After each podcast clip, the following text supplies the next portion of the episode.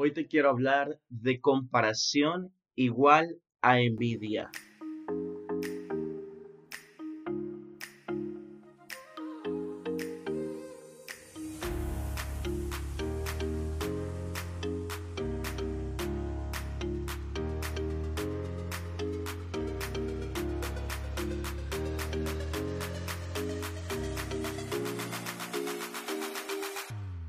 Hey, bienvenidos a mi podcast Somos Barro. Yo soy Guillermo Romero y esto es una producción para Sueños de Dios.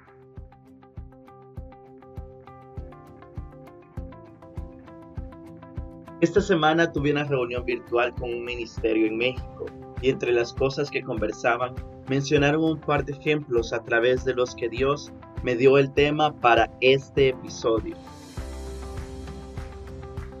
En el capítulo anterior hablaba de la humildad versus el orgullo y la línea tan delgada que existe entre ambos.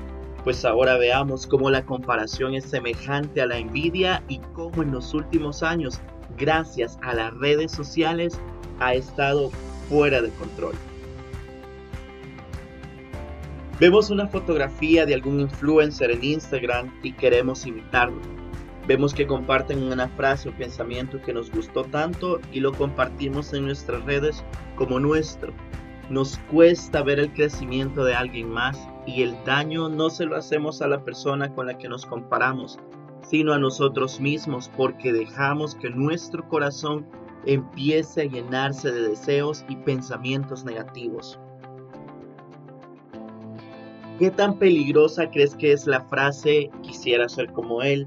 Quisiera ser como ella, anhelo ser así. Cuidado de estar disfrazando la envidia. Cuidado de estar disfrazando la envidia. Escuchaba hace tiempo, creo que en una prédica, y decían, cuidado con anhelar y compararse con alguien, porque eso puede desenfocarte de tu llamado. ¿Qué sucedió con Lucifer? Curioso, ¿no? Que quien terminó gobernando las tinieblas fue un ángel de luz. Todo por querer ser semejante a Dios, envidió la soberanía de Jehová y dejó que su corazón se contaminara. Tres cosas que produce la comparación, división, desilusión y destrucción. Todo puede empezar con un pensamiento sano, una admiración, pero si se sale de control, se desenfoca y ya no hay admiración, sino una comparación. Y al ver que no podemos ser igual que el otro, viene la desilusión, frustración y enojo que termina en destrucción personal.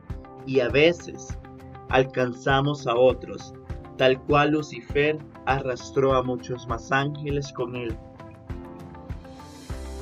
Este problema es bien común cuando inicias tu servicio a Dios y ves otras congregaciones, otros servicios, lo mucho que alcanzan, que sus transmisiones las ven dos mil personas y la tuya apenas 50, que a tu iglesia solo llegan unos cuantos y a la otra le hacen falta sillas para poder sentar a la multitud.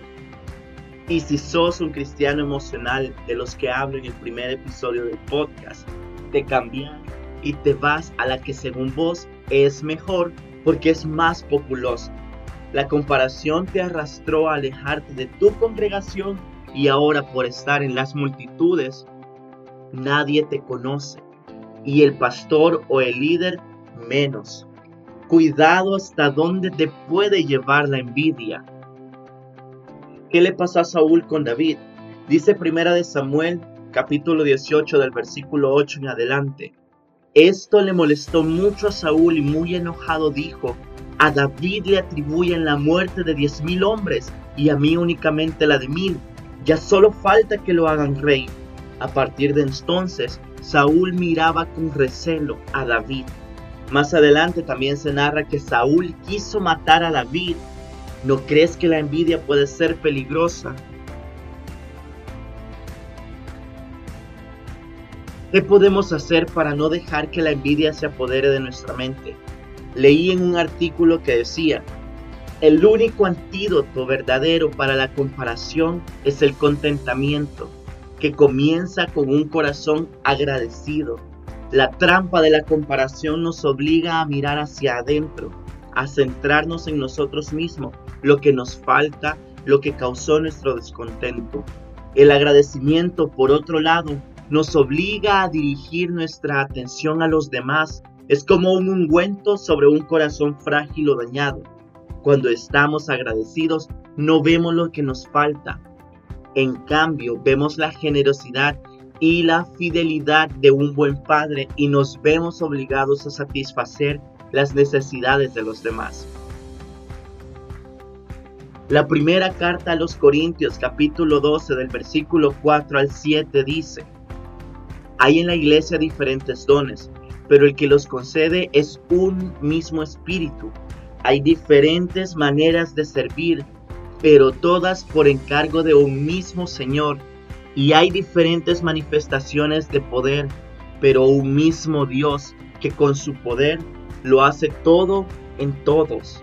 Dios da a cada uno alguna prueba de la presencia del Espíritu para provecho de todos.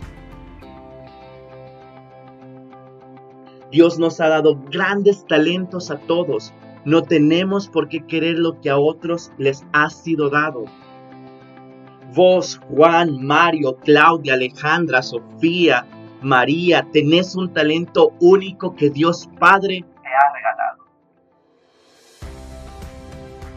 Hey, gracias por escuchar este podcast. No olvides suscribirte a nuestro canal de YouTube, seguirnos en nuestras redes sociales y escuchar nuestra radio en línea FM Sueños. Nos escuchamos en un próximo episodio de Somos Barro.